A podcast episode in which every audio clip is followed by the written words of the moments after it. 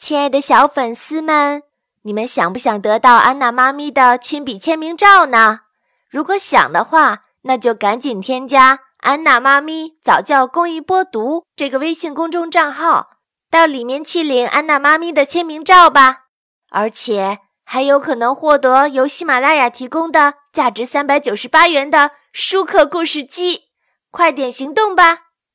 本节目由海豚传媒与喜马拉雅联合播出。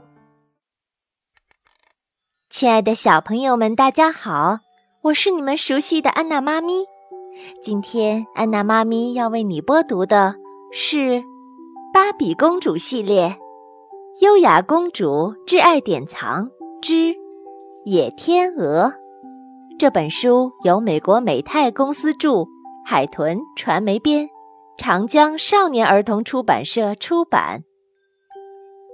热爱探险的奥维利亚来到了一座海边的国家。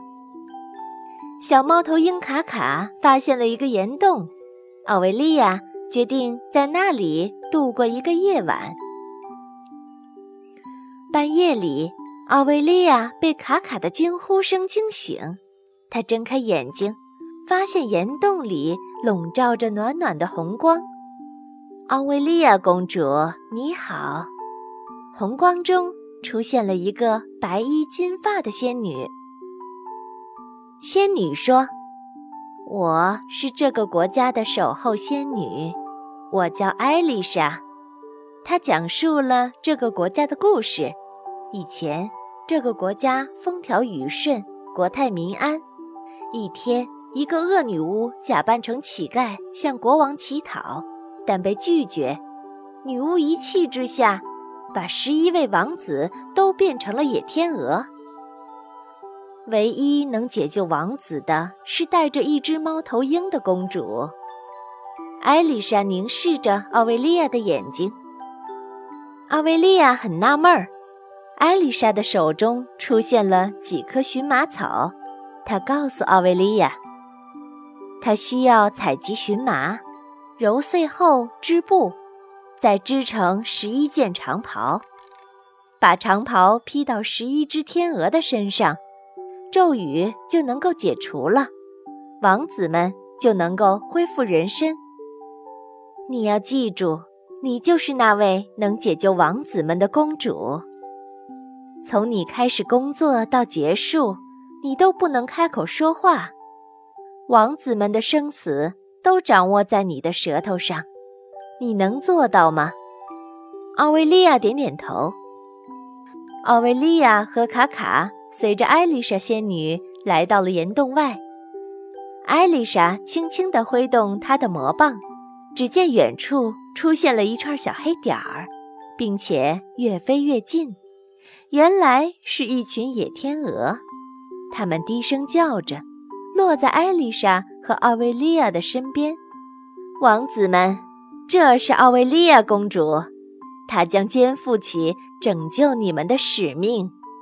天鹅们围绕着奥维利亚，弯下高傲的脖颈，向她表示真诚的谢意。这里的荨麻用完之后，你要到教堂的墓地去寻找。说完。仙女就消失了，十一只野天鹅也飞走了。岩洞周围长满了荨麻。奥维利亚走进草丛，拔出很多的荨麻，然后用脚压碎，揉出了麻。她的脚被刺出了一个个大泡，但她顾不上这些。野天鹅飞回来了，看到这一切。他们都哭了，眼泪滴到了奥维利亚的脚上，他不再感到疼痛了。当奥维利亚做好了七件袍子的时候，岩洞旁的荨麻都采摘完了，是时候离开岩洞了。他把做好的七件袍子收到背包里，带上卡卡，来到了教堂墓地寻找荨麻。墓地里闪着蓝悠悠的灵火，奥维利亚和卡卡边走边寻找荨麻，可怕的食尸鬼飘来了。小猫头鹰卡卡勇敢地冲上前，飞向食尸鬼，把他们都赶跑了。日子就这样过去了。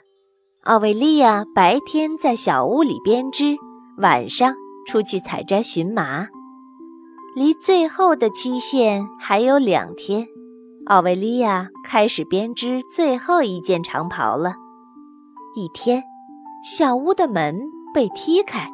两个人走了进来，看他们的穿着，应该是主教和国王。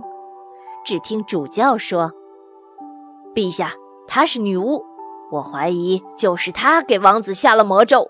那十一只天鹅就是王子。”国王面容憔悴，他问道：“主教说的是真的吗？”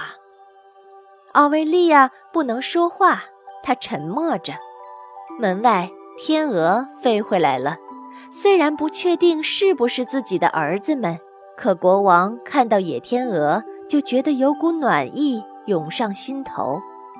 他们就是王子，求求你放了我的儿子吧！老国王泣不成声。奥维利亚也很心酸，可他能说什么呢？你这个冷酷的女巫，陛下！我们应该惩罚她，主教说。奥维利亚始终一言不发，她只能争分夺秒，继续埋头工作。再有两只衣袖，就能够织好最后一件长袍了。奥维利亚正在和时间赛跑，天色一点点亮起来，新的一天开始了。十一只野天鹅盘旋着。徘徊着，最后依依不舍地飞走了。陛下，请把这个女巫游街示众，然后烧死！主教大叫起来。原来是卡卡啄了他一下，他一边躲闪，一边大喊：“士兵，士兵，把妖怪捉住！”士兵们一拥而上，捉住了卡卡。奥维利亚心里很着急。可是他坐着没动，仍然在织着长袍。老国王还在流泪。好吧，昭告天下百姓，正午烧死女巫。